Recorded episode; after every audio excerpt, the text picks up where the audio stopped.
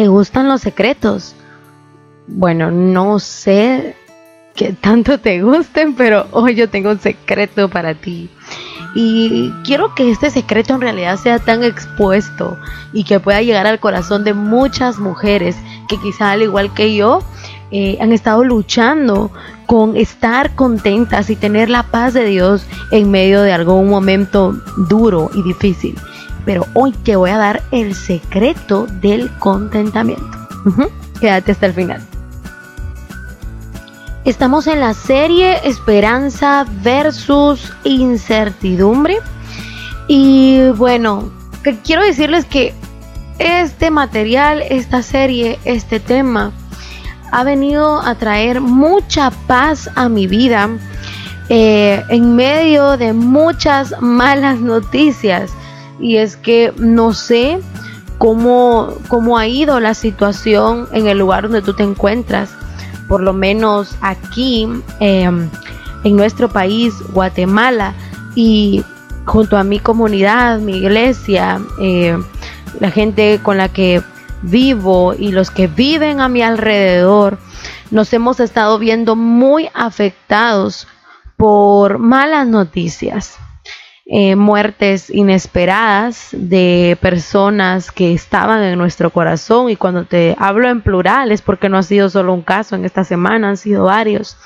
Eh, noticias que quizá no queríamos recibir, es exactamente lo que hemos recibido. Pero qué bonito es poder encontrarme que la palabra de Dios se hace vida en mi vida, justamente en estos momentos y en esta temporada donde lo incierto viene a nosotros. Y cuando hablamos de incierto, precisamente es donde cabe la palabra incertidumbre, porque es esa sensación que, que trae consigo duda, temor, inseguridad y todo tipo de raíz que te aleja de lo que más quisiéramos tener en la vida cada momento. Gozo y paz. No sé si estás luchando con eso, no sé cómo has estado sintiéndote en estos días. Y quiero, quiero enfatizar que no, no es solamente en temporadas de pandemia eh, que nosotros venimos y pensamos en, en lo difícil que está a nuestro alrededor. No, yo sé que tú y yo podemos hablar de momentos duros, críticos y complicados que hemos vivido a lo largo de la vida, pero que los vivíamos personalmente, familiarmente o cuando mucho en la iglesia, con la comunidad. Pero ahora no, o sea, estamos hablando de un problema macro, de un problema mundial. Por lo tanto, eh, no, no es sencillamente eh, algo que le molesta a alguien sino es algo que todos estamos padeciendo. Y yo he dicho en repetidas ocasiones que esta pandemia del COVID-19 no es simplemente eh, la enfermedad. Yo creo que consigo ha traído mucha enfermedad mental también. Claro, claro que también enfermedad en el cuerpo y, y, así muchas situaciones y muertes, por supuesto, físicas, pero también hay en este momento una especie de pandemia y sentimiento de desánimo, de depresión, de miedo, de incertidumbre, de duda, ansiedad, quizá los niveles que nunca habías conocido y la has sentido en estos momentos. Entonces creo que eh, más que nada los momentos y las circunstancias, los problemas y los valles que quizá tú ves que a simple vista afectan el cuerpo humano, refiriéndome a enfermedades, refiriéndome a accidentes, refiriéndome a ataques, refiriéndome a violencia, refiriéndome a todo tipo de problemas. No solo contraatacan tu cuerpo quizá, no solo se resiente em, tu cuerpo físico, sino también tu alma, tus emociones.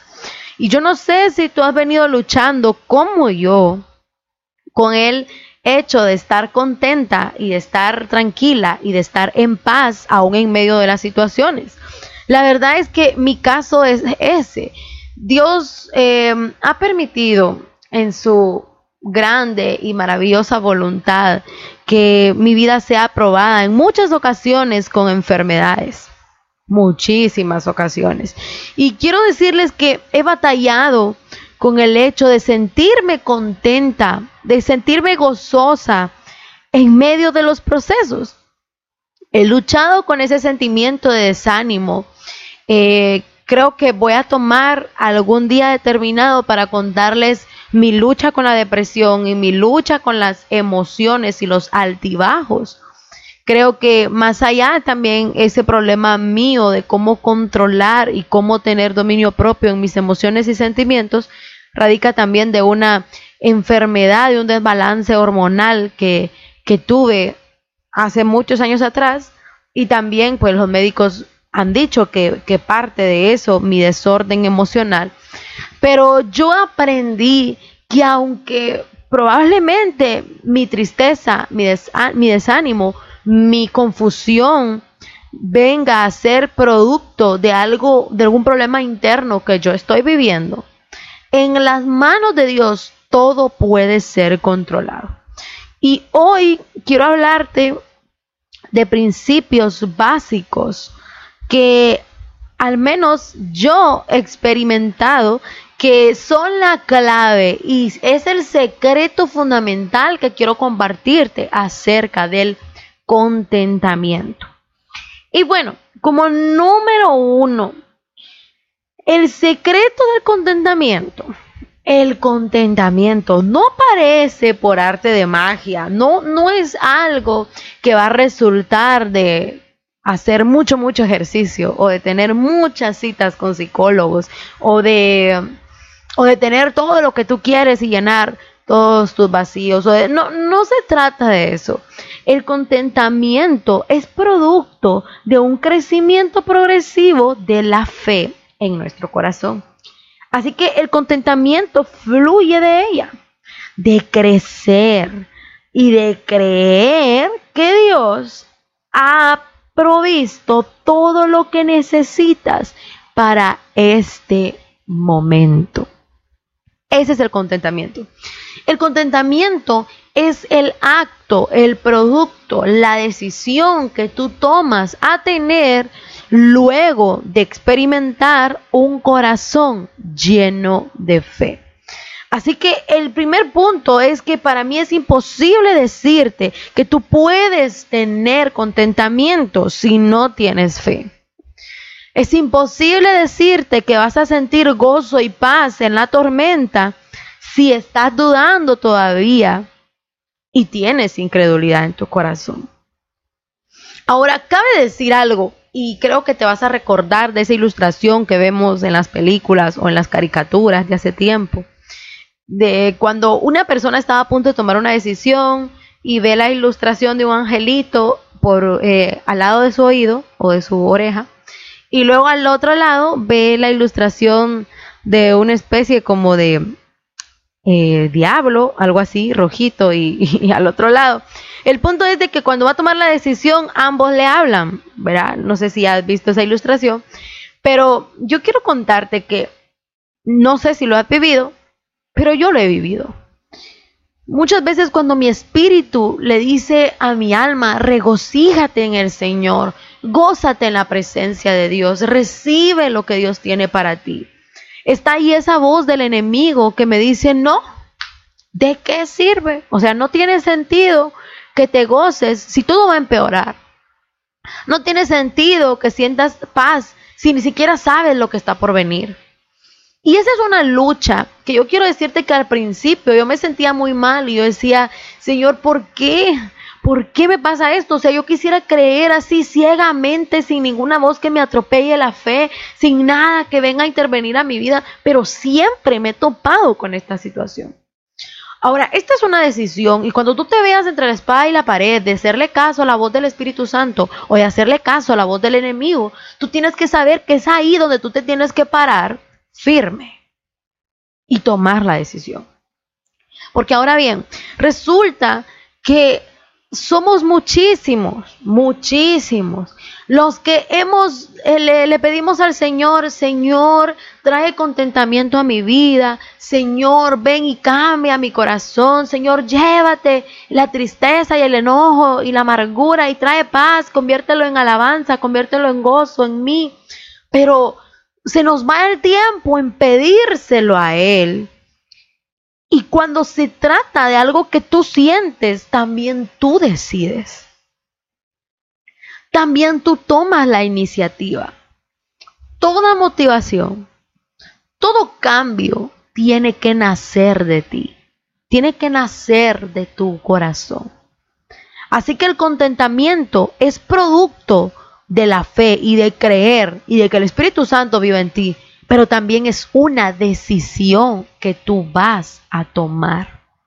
Y en momentos de incertidumbre, en tiempos donde todo va mal, tú tienes la esperanza de que Cristo ya pagó el precio por tu enfermedad, por tu problema, por tu situación, que Cristo tiene la respuesta y que peregrinos somos de esta tierra y nos espera la eternidad. Entonces yo te digo, ¿en qué nos vamos a basar? ¿En dónde vamos a poner nuestros pies y nuestra mirada? El secreto del contentamiento está en creer y en tomar la decisión de recibirlo. Porque tú puedes pasar toda una vida esperando que el contentamiento venga y aparezca por arte de magia en tu corazón, pero eso no va a suceder. Así que el secreto del contentamiento es que tú lo pidas y es que tú dejes la carga en Jesucristo. Es que tú lo digas, lo hables, lo confieses y le digas, Señor, me duele el corazón.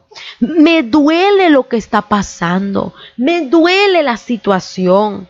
Ahora Dios, yo te pido provisión para esto.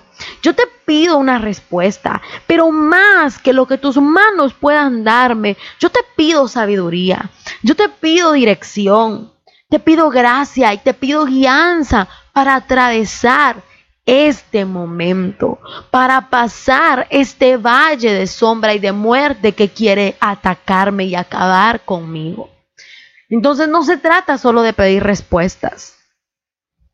No se trata solo de, de, usar la oración como ese momento donde tú vas a hacer tu lista del supermercado, tu lista de deseos. La oración no es eso.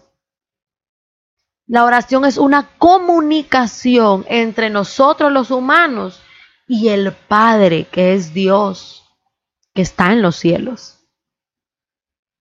Entonces, aquí vemos el siguiente principio, y es que, claro, dile a Dios tus necesidades. No hay nada que temer ahí. Habla con Él, habla con toda confianza, pero no solo le pidas respuesta, no solo le pidas provisión, no solo le pidas que Él te dé lo que le estás diciendo. Pídele sabiduría, pídele gracia, pídele dirección, pero sobre todo, pídele que este tiempo traiga avivamiento a tu vida y a tu corazón a tu familia, a tu comunidad, a tu iglesia. Que este tiempo Dios te hable y lo puedas conocer más. Ahora bien, como número tres tenemos las semillas del descontento. Y sí, ¿sabes qué? Yo me he dado cuenta que por naturaleza, por inercia, el descontento, la ingratitud, la insatisfacción, es un pecado que nace de lo más profundo de nuestro corazón. Y créeme, yo he luchado con eso muchas veces. Te puedo decir que a diario. Pero me he dado cuenta que hay pequeñas semillas de descontento que cuando las dejo entrar a mi corazón y cuando yo también las hago, porque yo quiero que tú veas algo aquí, mira, hay veces que pasamos confundidos creyendo que solo Dios debe obrar, que solo Dios debe hacer, que solo Dios debe cambiar, que solo Dios debe entrar. No digo que Dios necesite que le demos una manita para hacer la obra completa, no. Dios es poderoso y sabe hacer las cosas, pero en el libre albedrío, en la libertad que se nos ha sido otorgada, hay una delgada línea entre lo que tú debes hacer y lo que Dios va a hacer. Porque, por ejemplo, ¿qué tal si tú vienes y le clamas al Señor y le pides a Él que haga un milagro, que obre en tu corazón, que te saque esa amargura y ese resentimiento de tu vida? O sea, ¿qué tal si, si sucede todo eso, pero, pero tú murmuras, tú te quejas, tú estás inquieta todo el tiempo diciéndole a Dios que se apresure a resolverte tu milagro? ¿O qué tal si tú estás totalmente expresando que lo que Dios ha hecho no, no es de tu agrado, no es todo lo que necesitas, que Dios no es suficiente. Entonces, ¿qué sucede aquí? Las semillas del descontento nuevamente caen en tu corazón y ¿qué pasa? Crecen, porque resulta que somos tierra fértil para eso. Crecen, y nuevamente el descontento es el que habita en tu corazón. Entonces, déjame decirte, tú puedes clamarle al Señor y debes hacerlo. Pero también tú debes decidir. Tú debes cambiar. El secreto del contentamiento es que tú tomes la decisión. Cada vez que, que doy un ejemplo o que predico de algo, yo siempre trato de enfatizarme a mí y de, y de decirles que he sido yo la que he cometido el error y que es por eso que lo estoy predicando. Porque es fácil hablar en terceras personas y tú en este momento recordarte, oh, yo recuerdo a aquella amiga que, que constantemente se queja, que constantemente murmura. Y la verdad, la palabra de Dios no se trata de que tú recuerdes quién necesita ser corregido exactamente. La palabra de Dios viene para ti, para tu vida. Y hoy quiero que usemos un ejemplo, ¿sabes? Porque es un ejemplo que tú ya conoces seguramente. Pero echémosle un vistazo en Deuteronomio capítulo 8, versículo 2 al 3. Dice, y te acordarás de todo el camino por donde te ha traído Jehová tu Dios, estos 40 años en el desierto, para afligirte, escucha bien, para probarte, para saber lo que había en tu corazón, si habías de guardar o no sus mandamientos. Y te afligió y te hizo tener hambre y te sustentó con maná, comida que no conocías tú ni tus padres la habían conocido para hacerte saber que no solo de pan vivirá el hombre, mas de todo lo que sale de la boca de Jehová vivirá el hombre. Ahora yo quiero explicarte algo aquí. Y es que Dios nos lleva a esos caminos tan desconocidos como probablemente este tiempo de confinamiento. La verdad era algo que yo en mi vida nunca había conocido y estoy segura que tú también. Dios permite que seamos afligidos, Dios permite que seamos probados, pero ¿para qué? Para saber lo que hay en tu corazón.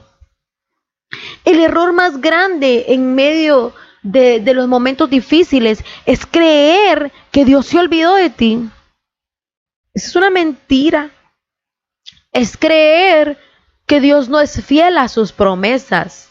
Eso es una gran mentira. Cuando en realidad el desierto viene aquí para exponer tu corazón. Es por eso que al principio te decía, bueno, no sé qué tanto te gusten los secretos, pero a Dios le encanta que expongamos, que seamos transparentes, que seamos honestos. Y es por eso que yo no me podía quedar con este secreto, ¿sabes? Porque necesitamos pasar por hambre, necesitamos pasar por necesidad, por situaciones desconocidas. ¿Para qué? Para que el Dios que de oídas habíamos oído, como lo decía Job, ahora lo podamos ver con nuestros ojos. Pero resulta que el enemigo no quiere que tú sepas esto.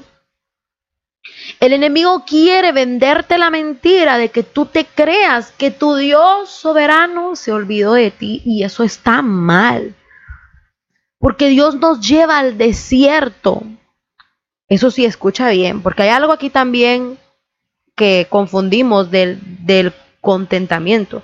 Y es que creemos que Dios nos lleva al desierto para dejarnos ahí. Que Dios nos lleva al desierto para todo el tiempo vivir sedientos con una, con una sed que llega un momento que abruma y ya no es enriquecedora para el alma, sino es desgastante. Y es que cabe decir que el contentamiento no es que yo me conforme con lo que está pasando, pero tampoco es que yo venga y le diga a Dios, bueno Dios, sácame de aquí porque yo no estoy conforme. No, no es conformismo, pero tampoco es el aval para que tú le digas a Dios qué es lo que Él tiene que hacer. Porque en el desierto, porque en los valles de sombra y de muerte es donde tú vas a saborear el maná. Yo no sé qué tanto a ti te gusten los pastelitos o, o no sé, todas las harinas refinadas que debemos evitar, pero la verdad a mí me encanta el pastel, me encantan los panecillos eh, dulces y todo eso. Y cuando yo leía que el maná había sido el alimento para el pueblo de Israel en determinado momento del desierto, yo decía, oh Dios, de todo me has dado probar, pero yo quiero probar el maná.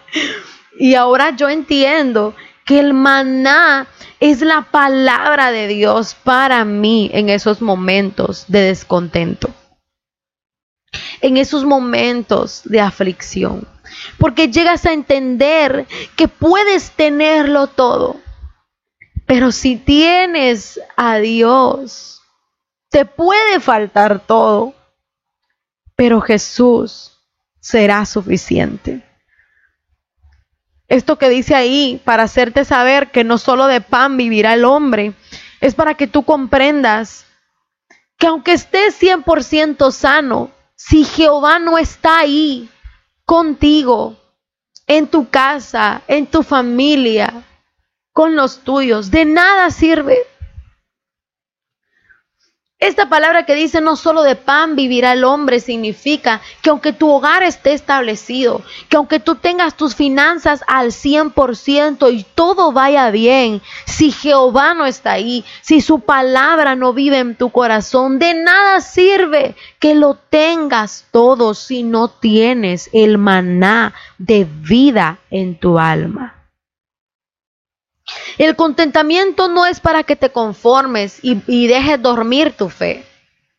El contentamiento es el que te va a ayudar a sobrepasar las circunstancias con una buena actitud, con una excelente actitud, porque el contentamiento va a permitir que tú puedas también exponer tu corazón a Dios con toda confianza y le digas, como, como le dijo David, en el Salmo 139, 23. Examíname, oh Dios, y conoce mi corazón. Pruébame y conoce mis pensamientos. Y ve si hay en mi camino de perversidad. Y guíame en el camino eterno los procesos y los momentos difíciles, los momentos de incertidumbre hacen que nuestro corazón se exponga ante Dios, no ante el mundo y que te vean lloriquear y renegar en contra de Dios. No. Estos momentos nos exponen, nos deberían de exponer a la presencia de Dios para que Él saque lo que no sirve, lo que está roto, lo que es basura de tu corazón. Y yo puedo recordar perfectamente, sabes, un proceso que yo viví ya por muchos años. Eh, desde hace cinco años yo estoy luchando con una enfermedad en mi sistema inmunológico y Dios recientemente me hablaba y me decía que esto había venido para quebrantar mi corazón de verdad. Y hay temporadas del año donde yo desde esa fecha he empeorado y así me ha sucedido tiempos de bien y tiempos eh, turbulentos. Y, en estos tiempos de paz, Dios, Dios me recordaba que cada vez que esto vuelve a atacarme, es porque me está diciendo, no, falta, falta todavía, falta, falta. Y recuerdo muy bien las palabras de una amiga cuando yo le contaba recientemente, el, en diciembre del año pasado, que nuevamente estaba luchando yo con esta enfermedad y ella me decía, quizá no te has quebrantado totalmente. Y sabes, cuando estas palabras vinieron a mi vida, en realidad en ese momento yo no las sentí tan bonitas, ¿verdad? Ni las agradecí muchísimo, sino que me sentí muy mal y yo le dije, bueno, con lágrimas en mis ojos, era un chat en WhatsApp, yo dije, sí, claro, tienes razón, pero en realidad yo por dentro estaba muriéndome. Pero ahora, meses después, ya seis meses después, yo te puedo decir, esas palabras que ella me dijo eran exactamente el motivo por el cual yo estaba volviendo a padecer de esto. Porque Dios quería quebrantarme y llevarme nuevamente hasta lo más bajo para que yo experimentara el contentamiento y el gozo de verdad. Entonces también el contentamiento nos permite exponernos, porque el descontento te va a susurrar al oído y te va a decir, no, no, no, tú no tienes nada, tú no eres un pecador, no, tú ni siquiera mereces pasar por esta situación, tú ni siquiera mereces padecer esta circunstancia. Ese es el orgullo y esa es la voz del egoísmo hablándote, diciéndote que no lo mereces. Y ahora te quiero decir, Jesucristo tampoco merecía la cruz. Jesucristo siendo un ser tan santo, tan puro y tan limpio, no merecía la cruz, pero lo hizo por amor a ti y a mí. Y exactamente por amor es que tú sufres, para que tu corazón cada día pueda tener la semejanza de Cristo. Los procesos no son una señal que Dios te ha olvidado. Los procesos no son una advertencia de que algo peor viene. Los procesos no son que a Dios se le salió de las manos tu vida, tu familia, tu nación, todo. No, no, no. Los procesos son una temporada de preparación para la gloria postrera que Dios ha de traer. Así que el descontento nos va a impedir de eso. Y ahí la importancia del contentamiento en nuestra vida. Señor, aquí estamos. Quizá muchas ocasiones yo misma he estado sentada frente a ti con un corazón lleno de ingratitud y descontento. Me he quejado una y otra vez, he murmurado en contra de la situación viviente. Pero tú a mí y a todas y todos los que estén escuchando este podcast, nos llamas al contentamiento. Porque en el contentamiento es donde estás tú, en el gozo, en la paz. En el contentamiento es donde está la respuesta. Sí, y quizá no sea una respuesta literal como la que nosotros esperamos. Quizás se trate nada más de paz, y de una mejor actitud para sobrepasar las circunstancias. Pero hoy venimos a ti porque te necesitamos. Porque por naturaleza esto del contentamiento no es algo que nos surja o que nos fluya. Pero hoy venimos aquí a la fuente a beber del agua de vida y a comer del pan que saciará nuestro corazón en todo el tiempo y en todas las temporadas. Amén.